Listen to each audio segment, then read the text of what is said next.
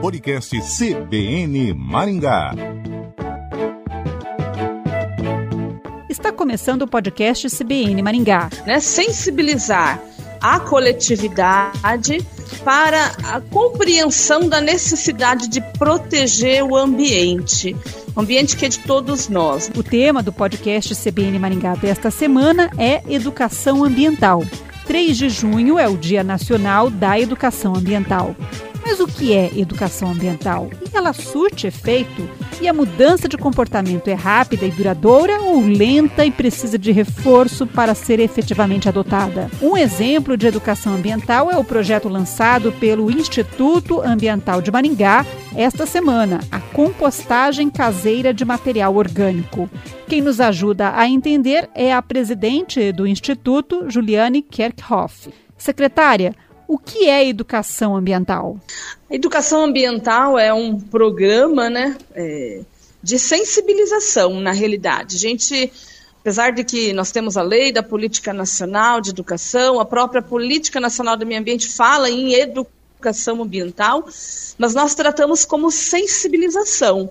Né? Sensibilizar a coletividade para a compreensão da necessidade de proteger o ambiente, o ambiente que é de todos nós. Né? É fundamental que a coletividade seja sensibilizada e porque sensibilizando, ela própria se educa.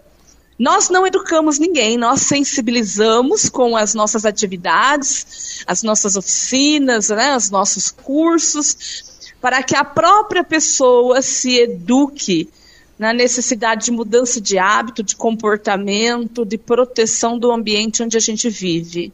Uma pessoa sensibilizada corre o risco de regredir no comportamento? A gente entende que não. Aquele que, entre aspas, é educado pela repressão, pela aplicação de sanções, de penalidades, de multas, ele vai repetir muitas vezes. Porque a gente tem já a experiência de que isso não educa.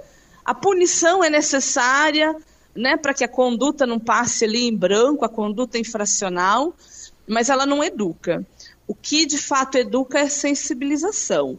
A pessoa que é sensibilizada, ela muda de atitude e ela não consegue voltar mais à prática dos atos inadequados de outrora, né? Por isso a gente trabalha muito essa educação ambiental com as crianças, e a gente vê ali desde a, é da primeira idade, eles já com hábitos diferenciados, já cresce com hábitos diferenciados, mas também trabalhamos a sensibilização dos adultos, dos idosos, dos empresários, da classe de, de estudantes, enfim, de diversos aí segmentos que já muitas vezes dentro de um hábito eh, inadequado, aprendido com a vida mesmo, né, tem, tem um pouco mais de dificuldade de mudar de hábito. Mas uma vez sensibilizado, a gente percebe que a prática é contínua. E sensibilizar os adultos é mais difícil do que sensibilizar crianças?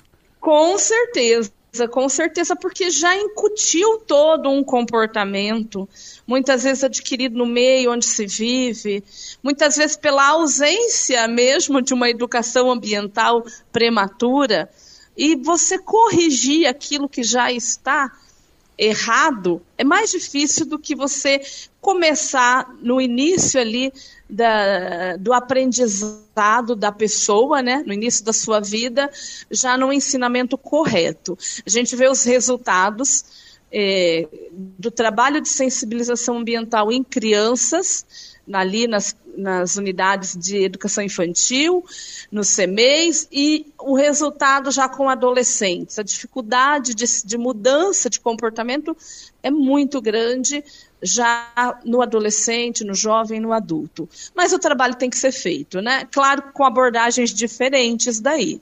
Qual é o resultado com as crianças? Pode nos dar exemplos? A criança ela já é, ela já tem incutido a necessidade, de uma proteção do ambiente muito maior. Ela própria já ensina, é um multiplicador. As crianças são multiplicadoras dentro das suas casas, das condutas adequadas, né, com a separação do lixo, com a, a, o cuidado com os animais, né? A criança ela já muito mais facilidade de perceber, de cuidar do ambiente que se vive, dos animais domésticos e silvestres, de, das plantas de forma geral, a, da separação do lixo.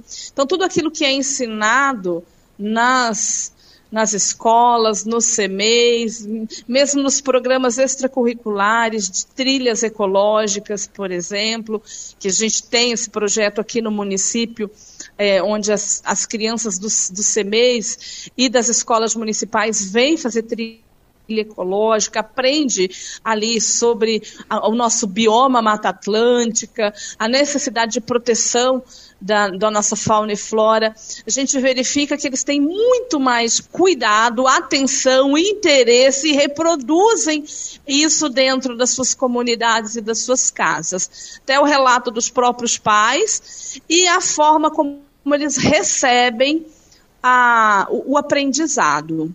Secretário, o que acontece quando as crianças não têm o exemplo dentro de casa, ou pelo contrário, têm exemplo negativo? Isso é muito comum. Isso é muito comum. É, de as crianças, eles, é, eles formam, a gente acaba formando com a sensibilização ambiental nas crianças multiplicadores dentro de seus lares. Vão chamar atenção, vão explicar para o pai que não é assim, ou para a mãe, para os avós, para as pessoas do seu meio que aprenderam diferente, que deve ser feito diferente. Então a gente já presenciou, as pessoas que trabalham com educação ambiental, aqui na Secretaria nós temos um núcleo de educação ambiental que tem o contato com as crianças, as escolas municipais também trabalham de forma permanente a educação ambiental e tem esses relatos, tem essas experiências das próprias famílias. É, dizendo que a própria criança os adverte dentro de casa sobre os procedimentos inadequados que estão desenvolvendo. Eu imagino que seja muito triste para a criança que entende a questão ambiental e vê os pais jogando todo tipo de resíduo no mesmo latão de lixo, por exemplo? Sim, a gente acredita também. Por isso agora o município de Maringá ele tem desenvolvido alguns projetos para as famílias. Um projeto interessante que vai ser lançado, um programa que vai ser lançado agora na sexta-feira, inclusive, que é o dia né, mundial aí de educação ambiental, é o programa Lixo Zero em Maringá. Dentro desse programa existem várias ações voltadas à questão dos resíduos e uma delas é a composteira doméstica. Existem já algumas famílias que foram selecionadas de alunos matriculados no município, nos no, CMEs, nas escolas municipais, né, alunos de ensino fundamental, que famílias que foram selecionadas fizeram o curso referente à compostagem e vão receber, vão receber uma doação do município, uma composteira por família, e o acompanhamento do município nesse projeto piloto nas casas, nas residências dessas famílias de compostagem doméstica.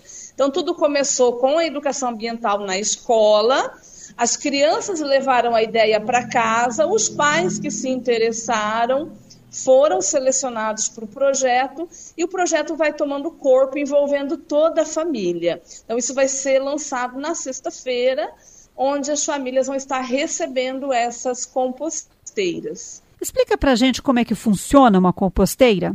Essa composteira doméstica, então, é um invólucro, né, um, um equipamento é, num material que não vai ali corroer, né, um material apropriado de plástico, e ela é doada pro, para essas famílias selecionadas que vão fazer o curso, sabendo exatamente o que pode ser colocado na composteira, resíduo orgânico, casca de alimentos, por exemplo, restos né, de, de frutas, verduras, e ali eles vão revolvendo isso, ela fica num local coberto, não junta mosca, não tem cheiro, não gera chorume, e depois de um certo tempo esse material pode ser utilizado ali para uma hortinha doméstica, para adubar o jardim na casa da família.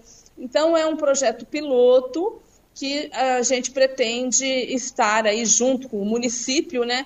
Estar é, é, estendendo para outras escolas, outras famílias, como forma de educação ambiental, de gestão adequada de resíduos e de envolvendo as famílias aí nesse trabalho, junto com as crianças, sensibilizando os pais, né? Então é toda uma gama de atividades que envolve. Vai ter um resultado interessante, que é a diminuição de material orgânico sendo destinado aí para o aterro sanitário, o aproveitamento transformando em adubo e a educação ambiental dessas famílias. E por acaso os moradores de Maringá demonstram interesse em logística reversa, em destinação correta de resíduos? Sim, sim.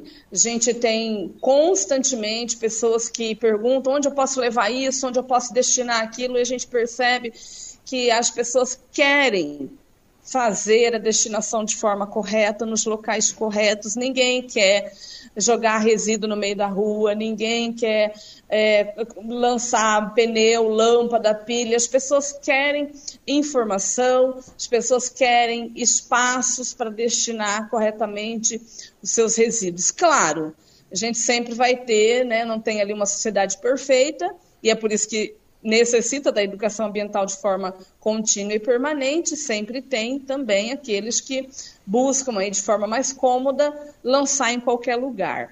Mas a maior parte da população é consciente e procura sim fazer a destinação correta dos seus resíduos. Está dando certo a logística reversa aqui na cidade? Aqueles materiais que já têm destinação é, que já tem pontos de destinação. Nós temos para vidro, nós temos para lâmpada, bateria, é, pilhas e baterias, nós temos para material eletroeletrônico, linha branca, esponjas, óleo de cozinha. Então, todo o material que nós já temos pontos de entrega funciona muito bem. É, as pessoas procuram, a gente sempre mantém divulgado em nosso site, em outros locais, os pontos de entrega.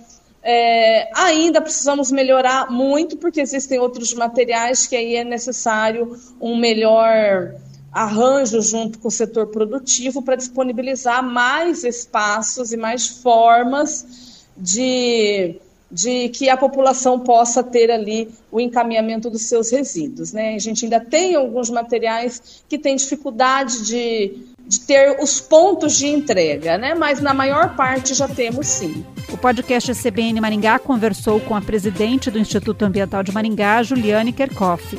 O podcast CBN Maringá fica por aqui. Até a próxima.